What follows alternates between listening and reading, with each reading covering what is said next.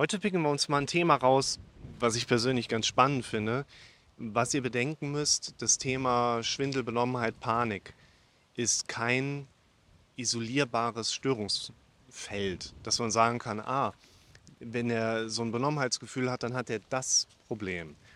Das kann man so nicht isolieren. Jemand mit einer Depression, der hat nicht unbedingt einen anderen Hintergrund. Jemand mit einer Angststörung hat nicht unbedingt dann nochmal so ein ganz eigenes.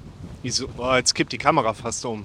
Willkommen zum Podcast für mentale Gesundheit, Zufriedenheit und Wohlbefinden. Ganz schön windig heute wieder. Der hat nicht dann nochmal so ein ganz anderes Thema.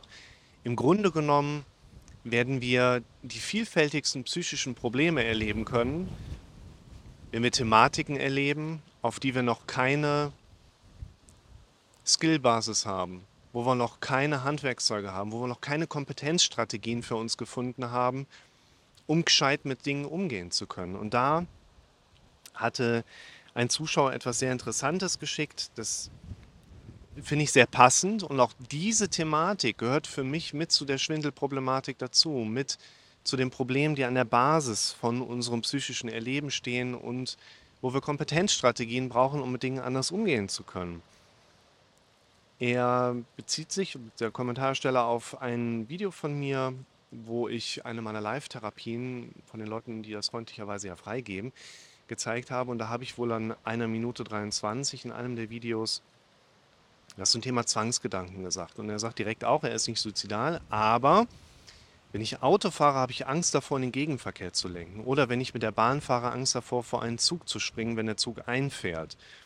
Mein Kopf gibt mir immer diese furchtbaren Gedanken und jagt mir eine Riesenangst ein. Ich kann deswegen keine U-Bahn mehr fahren, weil es da so windig ist und diese Gedanken und die Angst durch den Wind getriggert werden. Das kann es durchaus auch geben. Es war sogar einmal so schlimm, dass ich nicht mehr in meinem Zimmer in der zweiten Etage schlafen konnte, weil ich Angst davor hatte, aus dem Fenster zu springen. Sehr belastend, dieser Mist. Und das ist trotz Psychotherapie nicht weggegangen. Also pass auf.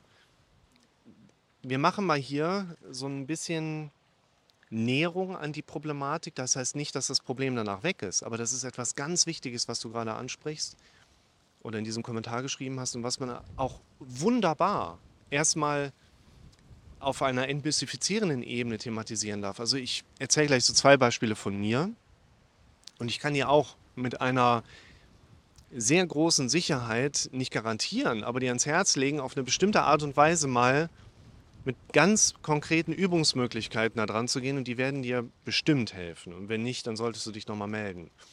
Was wir zum einen hier erstmal so ein bisschen herauslesen können aus diesem Kommentar ist, Ängste bauen in der Regel auf visuellen Wahrnehmungen auf. Leute kommen zu mir in die Praxis und sagen, ich habe Angst, obwohl ich einen guten Job habe, ich habe eine tolle Familie, ich bin gesund, ich habe Geld, trotzdem habe ich die Ängste, also stimmt ja mit mir was nicht. Wir haben nicht Angst vor den Dingen, die um uns herum passieren. Wir haben vor allen Dingen Angst vor den Dingen, die wir auf der inneren Verarbeitungsebene erleben. Die kann man von außen nicht sehen. Die meisten Therapeuten gehen auf diese Ebene nicht näher ein. Und ich finde, dieses Beispiel hier ist erstmal ein sehr schönes Exempel, um aufzeigen zu können, hey, wir haben Angst vor den Dingen, die auf unserer inneren Verarbeitungsebene passieren. Und was ich sehr wichtig finde, ist, dass diese Gedanken, die wir da erleben, das ist gleich ein ganz wichtiger Verarbeitungspunkt für uns, wenn wir da dran gehen wollen, in einer hohen Geschwindigkeit kommen. Ängste kommen in der Regel in einer hohen Geschwindigkeit in unserem Verständnis hoch. Ängste kommen nicht in Zeitlupe, Ängste kommen nicht in einem Bild und dann kommt irgendwann noch ein nächstes Bild. Hohe Geschwindigkeiten. Was hast du gemacht?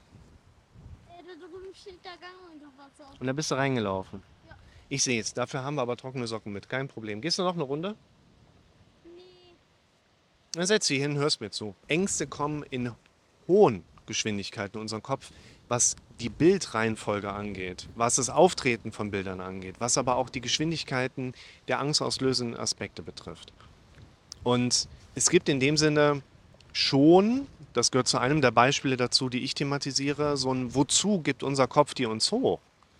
Unser Kopf, zum Beispiel von mir, geht zum Beispiel hin und zeigt mir auf Bild, wie auf dem Frühstückstisch so ein Brotmesser liegt. Eines meiner Kinder kommt in meinem Verständnis. Reingelaufen, nimmst du Messer, haut auf den anderen drauf und läuft wieder aus dem Spiel heraus weg. Also ja nicht böse gemeint, aber trotzdem, mein Kopf geht dann hin und diese angstauslösenden Bilder kommen in einer hohen Geschwindigkeit. Und was wir uns hieraus schließen dürfen, ist, da ist so ein Auftrag hinter. Jetzt gehe ich hin, nehme mir das Messer, tue das in die Spüle rein und mein Kopf kann aufhören, mir diese angstauslösenden Bilder hochzubringen. Kurzer Prozess. Und dann kommt auch so ein Angstbild nicht mehr hoch. Aber ansonsten soll ein solches Bildverständnis bei Betroffenen eigentlich jetzt nicht zum Beispiel eine lavierte Suizidalität ausdrücken. Diese Bildpräsenz soll nicht ausdrücken, hey, du hast doch eigentlich Bock darauf, dich aus dem Genpool zu distanzieren. So, so zum Thema Darwin-Wort oder so. Das heißt, ich würde hinter diesen bildhaften Präsenzen in unserem Kopf keinen weiteren Hintergrund suchen. Da gibt es keine größere Ursache, die wir beheben müssten und dann hört das Problem auf. Wir kriegen das anders in den Griff. Und was ich hier relativ wichtig finde bei dieser hohen Geschwindigkeit ist, wir sind normalerweise immer dazu trainiert, uns von unseren Aspekten auf der inneren Verarbeitungsebene, die uns nahe gehen, zu distanzieren. Wir wollen unsere Probleme schnell lösen. Wir wollen. Hier, du wolltest einmal gucken, ob hier Tiere zu fangen sind. Und dieses schnelle Abwenden, wir müssen uns schnell von etwas distanzieren. Ich will damit nichts mehr zu tun haben. Ich muss das sofort aus dem Kopf raus haben. Das ist eine Thematik, die dürfen wir erstmal drehen. Wir sollten uns den Dingen zuwenden, die uns da durch den Kopf gehen. Wir sollten anfangen, die Dinge aufzuschreiben. Geh hin, du erlebst die Angst, ich habe Angst davor, in den Gegenverkehr zu fahren. Schreib auf, welche Bilder du siehst. Schreib auf, welche Bilder in welcher Reihenfolge kommen. Schreib auf, welche Gefühle du dabei hast aber vor allen Dingen kommen in eine unterscheidbare Handlung zum vorhergehenden Trainingszustand. Also geh hin, schreib Dinge auf. Was du aus meiner Sicht lernen darfst, ist, dieses Zuwenden geht häufig mit der Befürchtung einher, dadurch wird es erst richtig schlimm. Dadurch kriegen wir erst ein richtig großes Problem. Das passiert eigentlich nicht.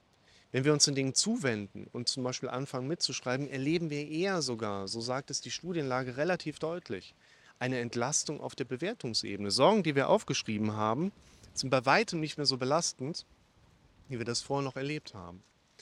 Und was wir hier auch machen sollten, wenn wir nur aufschreiben, gehen wir in eine Entlastung rein, die wir aber eher dem sogenannten Pacing zuordnen dürfen. Pacing bedeutet letztlich, wir gehen der Sache immer so einen kleinen Schritt hinterher. Wir müssen aber an einigen Punkten auch ins Leading kommen, um den aktuellen Trainingszustand unseres Gehirns wieder umtrainieren zu können. Leading bedeutet, du gehst voraus. Das heißt, du kannst deinen Fokus auf was anderes richten. Das könnte Leading bedeuten. Leading bedeutet aber letztlich auch, dass wir zum Beispiel etwas an der Modalität verändern, also an dem Wahrnehmungskanal. Und hier funktioniert es immer wieder extrem erstaunlich. Ich bin da selber von überrascht wenn wir Dinge bewusst in eine Zeitlupe transformieren. Ich bin da einmal, ich erzähle dir mal ein Beispiel von mir, weil ich laufen, kleine Runde joggen, laufe so ein bisschen am Rhein entlang und mache mir so ein paar Gedanken über die Brennholzversorgung des anstehenden Winters. Wir hatten so ein bisschen schon vorgearbeitet, da war das, da war das, da habe ich durchgerechnet, ah, alles klar. Aber dachte so, Mensch, irgendwie hast du doch Bock darauf, ein bisschen mehr Geschwindigkeit da reinzubringen, mehr Effektivität, mehr Effizienz. Also, wie wärst du in der Brennholz-Wipsäge? Ne? In anderen Videos erzähle ich ja ganz gerne, so kommt ihr auf gute Ideen. Stell dir Fragen, dann Gehirn gibt dir automatisch Ideen dazu. Wir müssen in den Empfangsmodus reingehen. Verlinke ich dir gerne oben. Das ist Ausschnitt aus der Live-Therapie. Und dann assoziiert unser Kopf ganz gerne so nach vorne und dann laufe ich so fröhlich vor mich hin. Plötzlich so diesen Gedanken im Kopf, ein Bild, ein Video, ein Film, schnelle Abfolge. Kind kommt vorbei, hält die Hand da rein in dem Moment, wo ich die Wippsäge umsetze und zack, Arm ab. Übelst das Blätter. Mich kotzt das auch erstmal an. Und ich weiß nicht, warum mein Kopf mir das im Splatter mitteilen muss. Mein Kopf hat vielleicht noch nicht gelernt, anzuklopfen, zu sagen, sehr geehrter Rick, wir haben hier ein Sicherheitsinteresse, was wir gerne erörtern würden. Also mein Kopf macht das nicht. Mein Kopf geht hin und sagt hier, Worst Case. Das ist doch unser Hauptthema. Wir sind darauf trainiert, im Worst Case zu denken, sind aber noch nicht darauf trainiert, den Worst Case auch in der Folge aktiv und bewusst abzustufen. Unser Kopf denkt Worst Case von alleine. Die Abstufung müssen wir selber denken. Und das schockt mich auch erstmal, wenn ich dann sehe, ey, das kann doch nicht sein. Warum sehe ich jetzt, klar, das soll irgendeinen Schutz nachher liefern, dass ich immer aufpasse, Kinder möglichst weit weg von solchen Geräten zu haben, von einem Gerät, das Holz spaltet, von einem Gerät, das mit einem Zack einen ganzen Unterarm abtrennen kann. Ich muss auf meine eigenen Fingerfläche auch aufpassen. Also unser Gehirn hat schon den Hintergrund eines Schutzgedankens, der daran angeknüpft ist. Nur, wie kommen wir jetzt von diesen wirklich sehr unangenehmen inneren Präsenzen wieder los? Und ich habe genau das gemacht, was ich eben angedeutet habe. Ich habe mir das in absoluter Zeitlupe vorgestellt. Fast schon wie die Sägezähne der Wippkreissäge sich selbst sogar wieder in Zeitlupe drehen. Wie das Kind in einer wahnsinnig anstrengenden, langsamen Geschwindigkeit den Arm langsam da reinführt. Absolute Zeitlupe. Und irgendwann hat dein Gehirn einfach keinen Bock mehr darauf. Irgendwann geht dein Gehirn hin und sagt, ach komm, jetzt mach weg. Man bringt eigene Geschwindigkeit da rein, schnappt sich das Kind, so war es in meinem Kopf, und sagt, komm, weg hier. Wir haben Sicherheit erzeugt. Der ursprüngliche Gedanke hat seine Aufgabe erfüllt und du kannst mit einem normalen Fokus wieder geradeaus laufen. Auch wenn das bei jemandem wie mir der im Moment darauf trainiert ist, mehr oder weniger geradeaus zu denken, sein eigenes Denken unter Kontrolle zu haben. Ich habe ja 10, 11, 12 Sitzungen am Tag. Das heißt, ich bin ja zwölf Stunden am Tag nur in diesen Mechanismen am Denken mit meinem eigenen Kopf, wie ich das euch letztlich ja weitergeben möchte.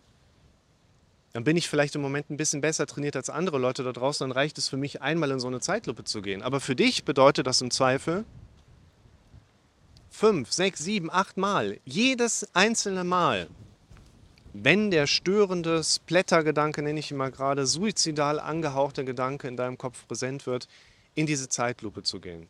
Ich habe das einmal bei einem Klienten gemacht, der original auch genau diese Beispiele hatte. Er hatte Angst, aus dem Fenster zu springen, beziehungsweise im Straßenverkehr vor einen einfahrenden Bus zu treten. Und wenn du mit den Leuten dahin gehst und nimmst die mal an die Hand, deshalb führen wir ja auch psychotherapeutische Gespräche und gucken nicht nur Videos, sondern wir führen Gespräche in denen die Wirksamkeit ja nicht nur im strukturellen Merkmal eines solchen Handwerkszeuges liegt, was ich euch über ein Video geben kann, sondern die Wirkung wird ja vor allen Dingen darüber auch gesteuert, dass wir im Dialog miteinander uns an die Hand nehmen können und ich kann dich da ein bisschen durchführen. Und wenn ich da jemanden an die Hand nehmen kann und gehe mit dem mal an so ein wirklich angstauslösendes Bild dran und wir schrauben das auf Maximum der Zeitlupe runter, wir haben irgendwann keinen Bock mehr darauf, in dieser Zeitlupe zu bleiben. Das ist auch echt anstrengend. Und somit kannst du eine Kompetenz aufbauen, zumindest übergangsweise, jedes einzelne Mal, wenn angstauslösende Bilder kommen, in eine Zeitlupe reinzugehen, die Geschwindigkeit runterzufahren und darüber auch mit der Zeit dein Gehirn darauf zu trainieren, zum einen an diesen Strukturmodus nicht immer so intensiv dran zu hängen, aber auf der anderen Seite baust du dir dadurch ja auch eine gewisse Basis auf, die du für dich nutzen solltest. Also häufig ist ja hinter diesen Angstgedanken ein Schutzfaktor, der irgendwas mit unserer Überlebenswahrscheinlichkeit zu tun hat. Wir dürfen also auch vielleicht überlegen, ob nicht ein verarbeitbarer Auftrag für uns dabei ist, dem wir noch nachkommen sollten. Ja, war die Batterie leer. Was ich noch ergänzen wollte, stellt euch mal vor, die Anfangsszene, das ist ein total beliebtes Beispiel im Kontext der dieser typischen NLP-Beispiele. Stellt euch mal vor, die Anfangsszene von einem aktuellen James Bond-Film, die ja durchaus mal 10, 15 Minuten lang geht. Diese komplette Verfolgungsszene, die würde nur in Zeitlupe gezeigt werden. Jetzt hat keinen Bock drauf und wird es wahrscheinlich ja 10 Minuten aus dem Kino gehen, weil einfach nichts vorangeht. Und genau diese Übung solltet ihr mal anwenden, wenn ihr merkt, ihr werdet mit wirklich horrormäßigen Gedanken konfrontiert, wo ihr in dem Moment des Auftretens euch nicht anders zu helfen wisst, dann könnt ihr mal eine solche Übung ausprobieren, um dem Gehirn so ein bisschen Ruhe wieder da reinzubringen. Manchmal reicht das schon, um da auch erstmal einen Deckel drauf zu machen. Wie aber auch eben angedeutet, gibt es immer wieder auch Situationen, wo man sehr bewusst einmal für sich schauen darf, was gibt es vielleicht einen Auftrag, den ich erfüllen darf, um meinem Gehirn wieder so ein bisschen auch zu mehr Ruhe verhelfen zu können.